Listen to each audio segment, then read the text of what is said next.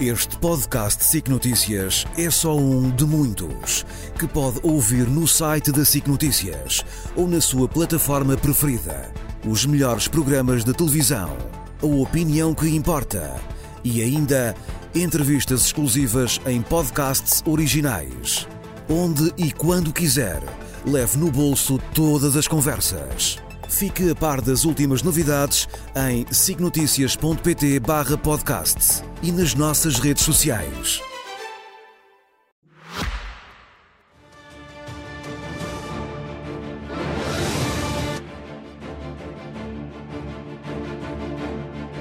Boa noite, bem-vindos. Hoje com mais um debate da longa ronda rumo às legislativas, com Luís Montenegro, do PSD, em representação da Aliança Democrática, e Rui Rocha, da Iniciativa Liberal. Ditou o sorteio que comece Luís Montenegro. Muito boa noite, Rui Rocha. Muito boa noite, boa noite. Luís Montenegro. Uh, comecemos pela atualidade, muito rapidamente. Ontem ficámos a saber que o Governo em Gestão da Madeira vai manter-se em funções uh, até o Presidente da República decidir se dissolve uh, a Assembleia Legislativa. E ontem também o Representante da República disse que, com ou sem eleições, se o partido mais votado lhe apresentar Miguel Albuquerque, ele não o vetará. O que lhe pergunto é muito simples: se nesse cenário de continuidade, com ou sem as tais eleições, o senhor uh, vai concordar com essa opção? Bom, muito boa noite, boa noite à Clara e ao Rui Rocha. Eh, nós vamos aguardar serenamente uh, o desenvolvimento da atividade política na Madeira, com respeito pela autonomia da região autónoma e dos seus órgãos de governo próprio e também com respeito pela, pela, autonomia das instâncias partidárias que dirigem o partido na região. Neste momento eh, está criada uma situação que será provisória até uma pronúncia final que o Sr. Presidente da República terá, precisamente quando readquirir o poder de dissolução do Parlamento Regional. A nós cabe-nos respeitar, cabe-nos desejar que o Governo de Gestão eh, continue a governar de acordo com o interesse da região dos madeirenses, dos porto-santenses e, seguramente, respeitando aquela que vier a ser a decisão final do Sr. Presidente da República, uma de duas, ou dar continuidade eh, a um processo governativo que vem de trás, ou então irmos a votos e nós no PSD estamos sempre preparados para poder Mas não foi essa a, a questão que, que, que lhe coloquei, falei-lhe precisamente de Miguel Albuquerque e gostaria de saber se em termos de ética política o Presidente do PSD, candidato a Primeiro-Ministro, tem ou não sobre isto uma, um princípio, uma posição de princípio. Eu, e como lhe disse, a minha posição de princípio neste momento é aguardar o desenvolvimento, quer do ponto de vista processual, quer do ponto de vista da atividade política na Madeira, com, todo, com toda a tranquilidade de quem eh, confia nas instituições e confia também, e muito, no PSD Madeira e no Miguel Albuquerque, que não há nenhuma razão. Apesar não há nenhuma razão um para não, para não confiar na sua, na sua capacidade de liderar o governo, que aliás foi uh, alvo de escrutínio e pronúncia Apesar de continuar dos eleitores. A ser arguído? Apesar de continuar a ser arguído. Não é a condição de arguído que diminui por si a capacidade de governar. Evidentemente que, eh, atentas às circunstâncias em que foi conhecido este processo, houve uma consequência política que teve a ver com a demissão claro. uh, uh, e que foi apresentada. Naturalmente, que em, face daquilo que for o desenvolvimento, quer do processo, quer da dinâmica política na região autónoma, o PSD Madeira tomará as suas decisões e tomá-las-á seguramente em contacto com, com, o PSD Nacional, comigo, mas eu não vou estar aqui a antecipar esse tipo de cenários. É? Rui Rocha, era apenas uma posição de princípio. Quando olha para esta possibilidade, qual é a sua posição de, de princípio enquanto líder eh, da Iniciativa Liberal? a nível nacional ou das indicações que possa dar à própria Iniciativa Liberal da Madeira? Boa noite, boa Clara. Noite. Boa noite ao Luís Montenegro. Boa noite aos espectadores. Nós não andamos atrás de circunstâncias judiciais. Nós sabemos que as decisões judiciais vão sendo tomadas no tempo, umas num sentido, outras noutro. Isso é natural, é o fluir normal dos processos. Mas temos sempre uma posição de princípio. E a que assumimos relativamente à Madeira eh, é na mesma linha daquela que assumimos a nível nacional. E é entender que Miguel Albuquerque não tinha já eh, condições para continuar em funções e que a melhor solução para a Madeira eh, é que os madeirenses possam, em eleições, uh, escolher a sua nova representação política. Portanto, é uma posição muito clara que se aplica a Miguel, que se aplica a António, é exatamente a mesma posição e é uma posição clara sobre a Miguel Albuquerque, vencendo as eleições, mantendo-se no cargo do qual neste momento está uh, missionário em gestão, e se o PAN for fiel àquilo que diz hoje, que, de, enfim, o acordo só se mantém com Miguel Albuquerque fora da equação, a iniciativa liberal poderá ser um bom parceiro para conversar? Vamos ver, eh, se a nossa posição de princípio é que nas circunstâncias conhecidas que não há condições para Miguel Albuquerque continuar em funções, eh, não há possibilidade nenhuma depois de termos algum tipo de entendimento com Miguel Albuquerque em funções nesse cenário que coloca. Nesse eu, cenário. eu penso que é um cenário que não é muito desejável, mas enfim, uh, logo se verá, mas, mas parece-me evidente já a corre, resposta. como certamente saberá. Bom, falemos então dos perfis, dos perfis ou melhor dos entendimentos a nível nacional. A Iniciativa Liberal, como sabemos, recusou o entendimento pré-eleitoral. O, o PSD acabou por se aliar com com dois antigos parceiros. Uh, Luís Montenegro, o seu partido acusou a Iniciativa Liberal de arrogância, de sobranceria, de dar o flanco ao PS. Nesta fase, olha para o Rui Rocha mais como um potencial aliado ou como uma ameaça para uma eventual dispersão dos votos? Bom, para que fique claro, essas eh, enfim, observações não são do partido, serão seguramente São de pessoas pessoas com responsabilidade política no PSD, mas que emitiram as suas opiniões. Aquilo que é seguro. Não se revê nelas? Aquilo que é seguro e verdade é o seguinte: a iniciativa liberal, efetivamente, não faz parte, não integrou a Aliança Democrática por vontade própria, eh, que é respeitável. Nós temos todo o respeito por essa decisão. Foi uma decisão que, aliás, não foi nova. Já tomou a mesma decisão, por exemplo, nas eleições autárquicas relativamente à nossa candidatura em Lisboa. Eh, não inviabilizou a vitória, mas eh, ela foi um bocadinho mais apertada do que podia ter sido naquela ocasião. Também tomou iniciativa, juntamente com todos os mais partidos, incluindo até o Partido Socialista, e o Chega, e o Bloco de Esquerda e o PAN, de inviabilizarem o prosseguimento da ação governativa nos Açores, o que desembocou numa eleição antecipada que culminou com uma vitória histórica da Aliança Democrática e, portanto, as consequências sobre essas atitudes naturalmente responsabilizam os dirigentes da Iniciativa Liberal. Eu não me vou imiscuir nisso. O que é preciso dizer, e aquilo que eu quero mesmo dizer com toda a atenção, com toda a firmeza, é o seguinte: esta eh, atitude é legítima, é respeitável, mas aquilo que está em causa nas eleições legislativas é a eleição de um Primeiro-Ministro também. É a eleição, naturalmente, dos deputados para a Assembleia da República, mas é a escolha entre duas opções para liderar o governo. A opção do Partido Socialista e de Pedro Nuno Santos, a opção da Aliança Democrática e uh, a possibilidade de eu próprio liderar uh, o governo. E isso deixa e a iniciativa é liberal base, numa posição de apêndice e é com base, si? E é com base neste cenário que os eleitores ponderarão muitos fatores para definirem o seu voto, mas aquilo que eu quero daqui dizer aos eleitores é que têm de ter este fator em linha de conta. As eleições eh, naturalmente integram todas as forças partidárias, eh, todas têm legitimidade democrática, todas apresentarão as suas ideias, todas terão a sua oportunidade de esclarecimento dos eleitores. Nós vamos eleger deputados para a Assembleia da República, mas vamos eleger também uma linha de governo, uma liderança de governo. É isso que está em causa e é isso que eu espero possa sobrepesar na decisão que os eleitores, incluindo muitos que votaram na iniciativa liberal e outros que estão predispostos a fazê-lo, também possam uh, efetivamente uh, fazer. Aqui o voto, eh, enfim, voto o apelo ao útil. voto útil, voto não é? Útil, o tal, o tal, a, a tal ameaça que tanto pesa sobre os partidos com menos representação parlamentar. A lição de Lisboa não foi levada em conta? Porquê, Rui Rocha? Claro, eu creio que é, que é mais importante nesta matéria é, e eu creio que os portugueses percebem isso, é que a solução para o país está nesta mesa. A solução para o país está nesta mesa. E mais do que isso, qualquer voto que não esteja representado nesta mesa é um voto que atrasa a solução, que pode bloquear a solução e que consiste, no final do dia, numa solução que é manter o PS no governo. E, portanto, a solução está nesta mesa. Agora, também creio que os portugueses já perceberam que a proposta do PSD é uma proposta que não é suficiente para a transformação necessária no país, para deixarmos de ser um país com pobreza estrutural, para deixarmos de ser um país com imigração permanente dos nossos jovens, o país mais ou dos mais envelhecidos do mundo, e, portanto, há um voto estratégico, um voto de mudança, um voto que traz mesmo mudança a Portugal e que é fundamental, porque nós não temos mais tempo. Nós estamos a concluir décadas de estagnação, nós temos mesmo que mudar o país. E esse voto que muda mesmo o país, que garante essa mudança, é o voto na iniciativa liberal. E eu, porque é assim, e porque tenho também um desejo que é transparência nestas matérias e que os portugueses saibam realmente esse caminho que é preciso fazer com que o PSD esteja disponível para trilhar.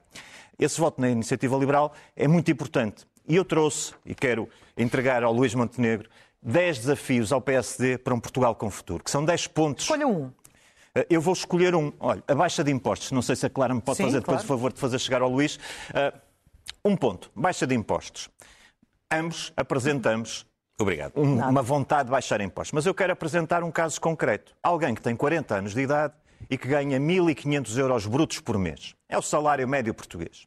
Proposta uh, do PSD faz um desagravamento. Hoje em dia, com a proposta do PS do Orçamento de Estado, essa pessoa paga de imposto antes de deduções 211 euros por mês e o PSD retira 5 euros por mês esta proposta. E nós retiramos 109 euros. Portanto, aqui vemos aquilo que é a ambição da iniciativa liberal de redução do IRS e a ambição que o PSD traz, que neste caso concreto que eu estou a dar, vale 5 euros vale, face ao PS. E, portanto, estamos a falar ao PSD.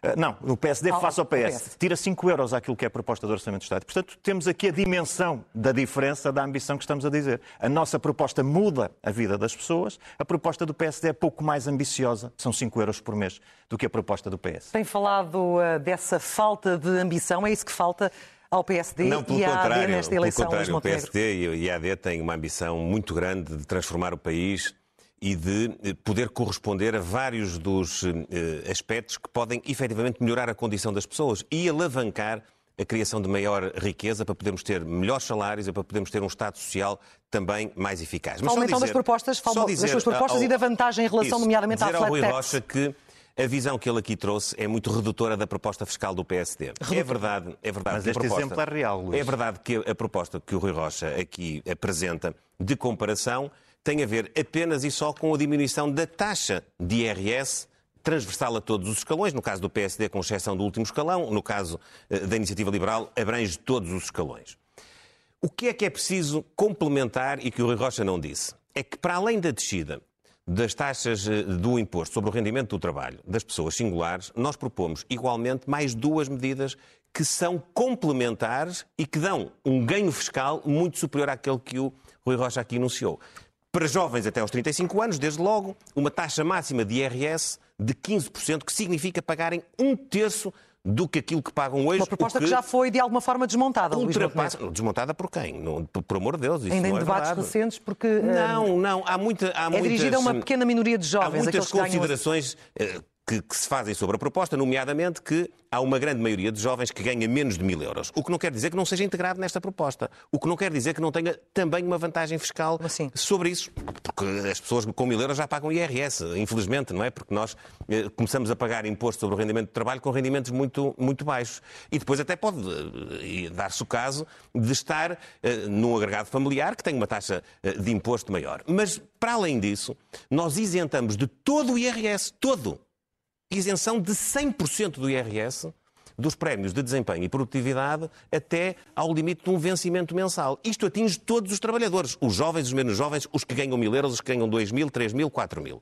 É uma descida muito significativa. O que quer dizer o seguinte: quer dizer que a proposta uh, do uh, Rui Rocha, da Iniciativa Liberal, é diferente da nossa, tem uma ênfase especial apenas na taxa do imposto. A nossa tem mais duas componentes. Quer que as pessoas paguem menos impostos, mas quer olhar para uma franja etária da população, os jovens, e dar-lhes argumentos para eles ficarem cá. Não emigrarem. Poderem ter uma opção de vida que lhes dá, nos 10, 15 anos iniciais da sua vida ativa, uma perspectiva de pagamento de imposto inferior. E, ao mesmo tempo, estimular a produtividade do país. Sem produtividade e sem competitividade nas empresas, quer do lado dos trabalhadores, quer do lado dos empresários, nós não vamos criar a riqueza de que precisamos e ambicionamos para, por um lado, pagar melhores salários e ter os meios para sermos mais inovadores, termos mais investimento, podemos ter a, a tal transformação económica que o país precisa. Ambição, estímulo, Rui Rocha?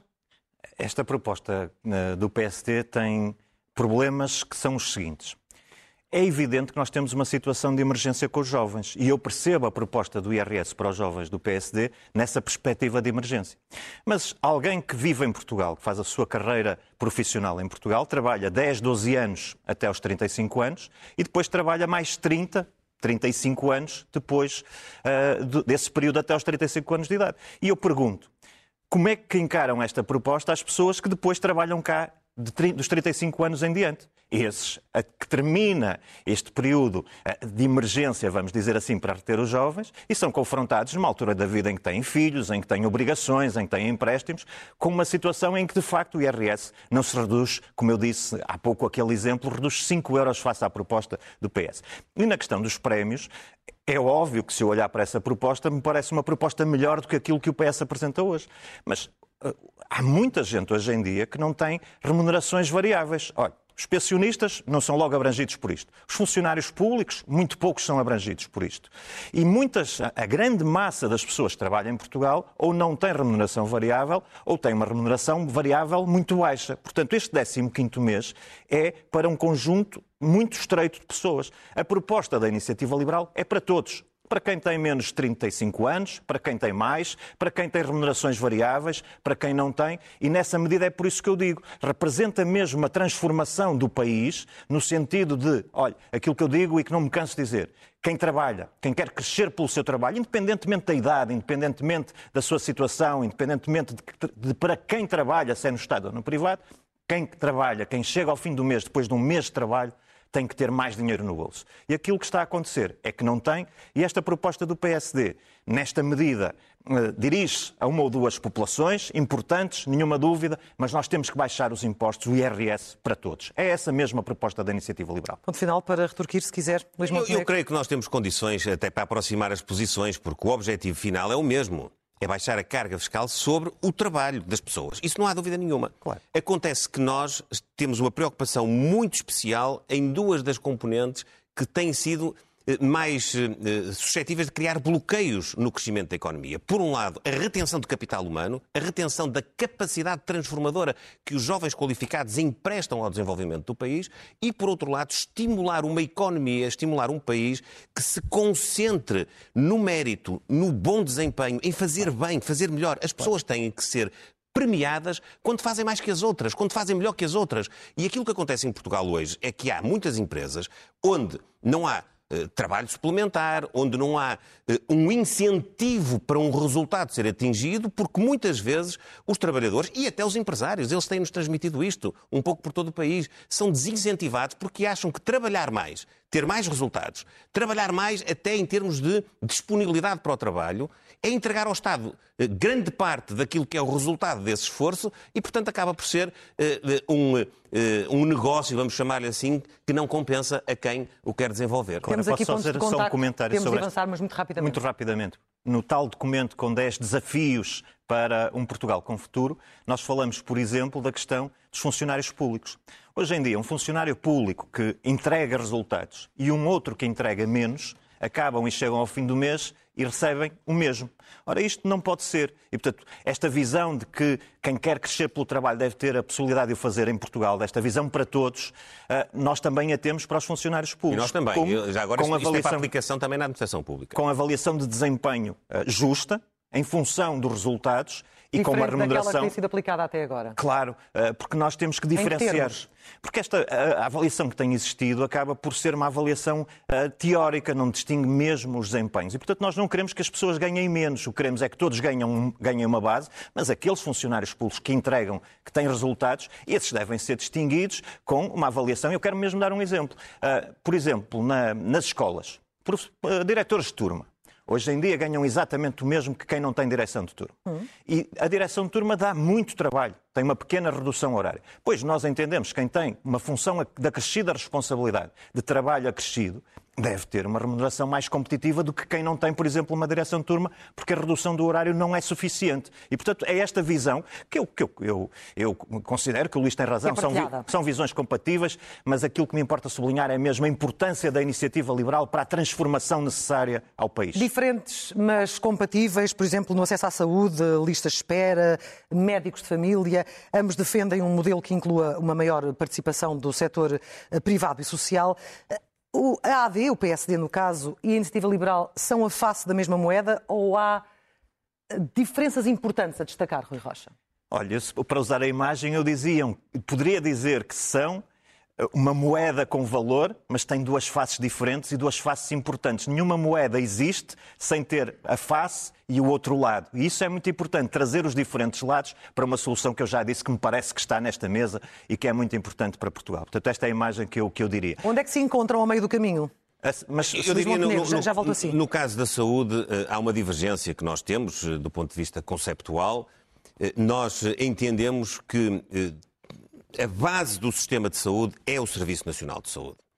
A base do sistema de saúde tem que ser a garantia pública de eh, oferecer os cuidados de saúde, o acesso aos cuidados de saúde que as pessoas eh, necessitam, independentemente do território onde se encontram, da sua condição económica. É, no fundo, cumprir aquilo que é o desidrato constitucional. Depois temos uma visão segundo a qual o Serviço Nacional de Saúde, como não tem uma capacidade ilimitada e como está demonstrado até pelo desinvestimento que houve nos últimos anos e pelos resultados obtidos em termos de gestão, que não consegue garantir esse acesso, nós achamos que, do ponto de vista complementar, o, o setor social e a iniciativa privada devem colaborar no serviço público de saúde. A base da proposta do, do, da iniciativa liberal é um bocadinho diferente, porque eh, tem uma visão mais concorrencial, digamos assim, e tem uma visão de sistema onde a liberdade de escolha estaria pré-assumida eh, ab início, independentemente da base ser mais esta e ou mais aquela. foi por isso que o PSD votou contra o plano de saúde da Iniciativa Liberal? Foi exatamente por essa razão, hum, porque aqui estão plasmadas duas visões.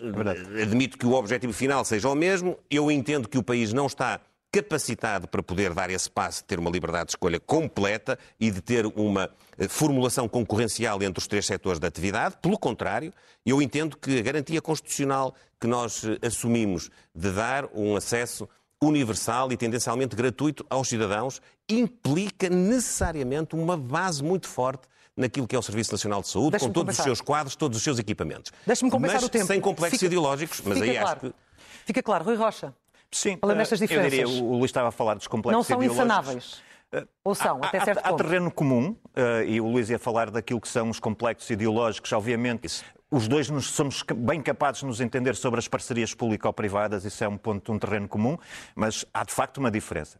E eu tentaria formular essa diferença no seguinte: para o PSD, é possível recorrer aos privados complementarmente quando o SNS falha.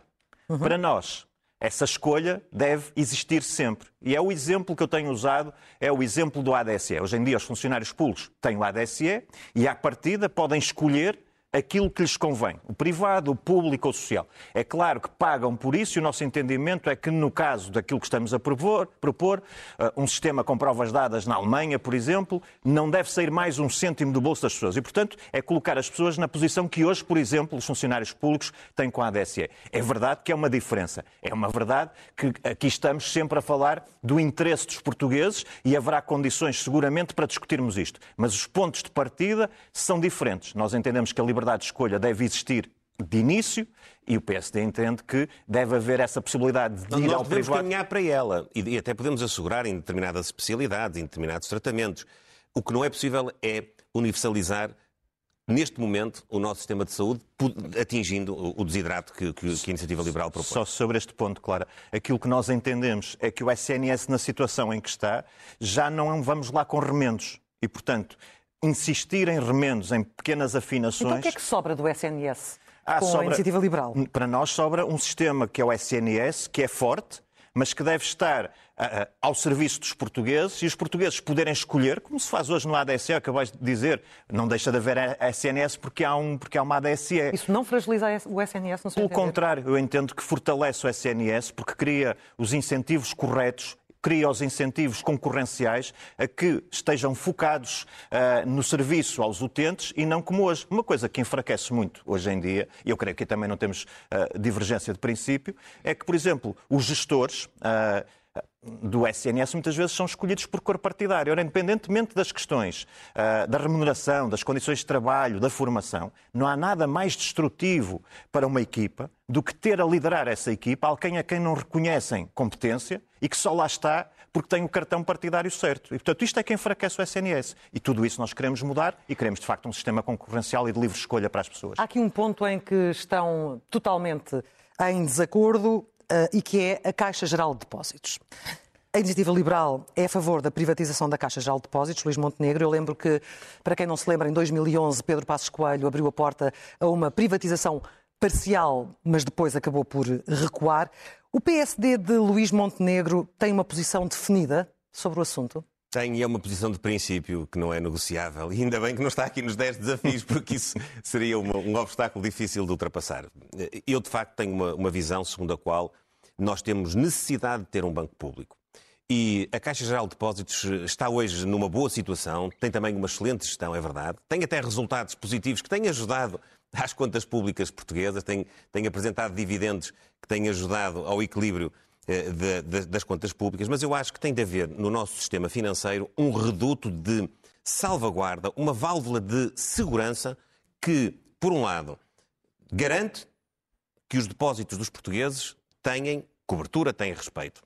Em segundo lugar, que numa situação que nós não estamos livres de que aconteça, que perturbe eh, aqueles que hoje detêm o capital social na banca comercial e que são, maioritariamente, eh, eh, entidades estrangeiras, que possa perturbar a sua capacidade de dar crédito à economia, de financiar a economia, numa circunstância dessas, nós temos de ter uma válvula de segurança. E a válvula de segurança é a Caixa Geral de Depósitos. É a garantia dos depósitos das poupanças dos portugueses, do sistema, do próprio sistema financeiro, e é também a válvula de segurança se nós tivermos qualquer episódio de perturbação no sistema financeiro que possa até ter uma origem no exterior eh, do país. Portanto, não tenho dúvidas, acho que não há, não há uma querela no sistema financeiro, não há uma prioridade, não há nenhum prejuízo em ter um banco público e pode haver muitos prejuízos se ele se transformar num banco privado. Rui Rocha, não vê qualquer vantagem na existência de um banco público?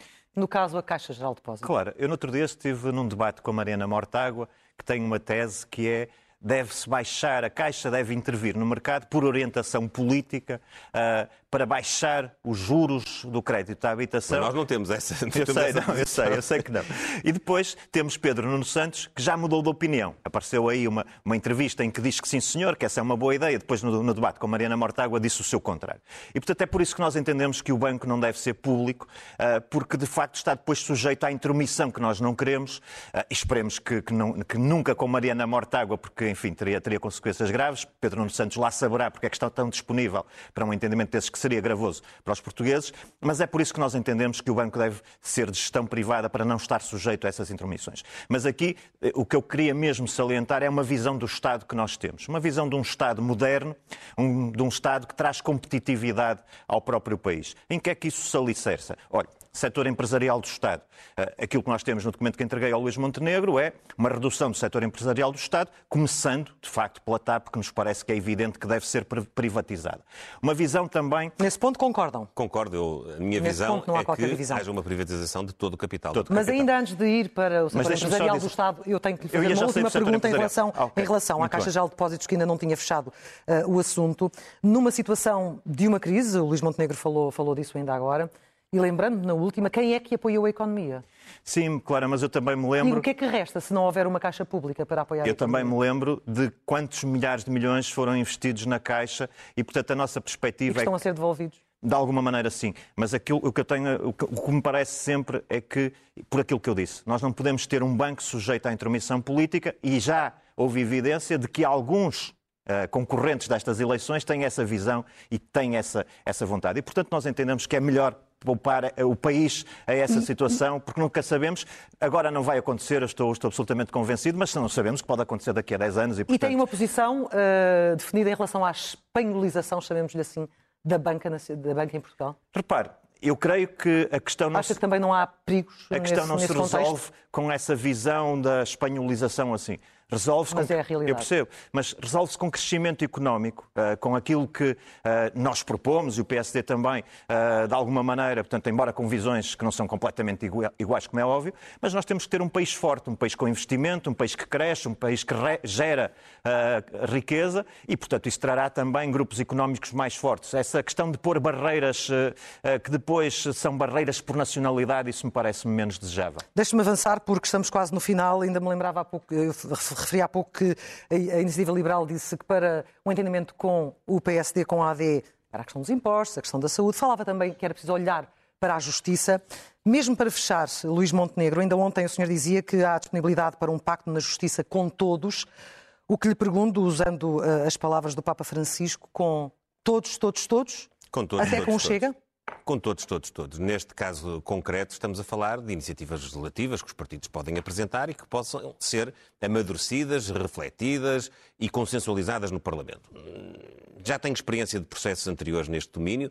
No final do processo será muito difícil que haja consenso, mas os contributos de todos os partidos aí são bem-vindos. E, eu creio que o interesse de termos uma sociedade justa e termos um sistema de justiça que dá corpo precisamente a, essa, a, esse, a esse objetivo é superior a qualquer querela político-partidária, ainda que nós tenhamos à partida divergências. Creio que é daquelas áreas onde as pessoas compreendem que a nossa predisposição seja, do ponto de vista partidário, poder contar com o contributo de todos e depois contar muito com aquilo que vem da sociedade, com aquilo que vem de quem está no terreno, aquilo que vem dos magistrados judiciais, aquilo que vem dos magistrados do Ministério Público, aquilo que vem da Polícia Judiciária que faz investigação criminal, das outras forças de segurança que também fazem investigação criminal, aquilo que vem de todos os profissionais forenses que estão em contacto direto com a aplicação da lei e com, às vezes, a, a, a, diferença entre aquilo que é a intenção do legislador quando legisla e aquilo que é depois a aplicação das leis e uh, o resultado final. A Iniciativa Liberal tem uma, uma, visão muito,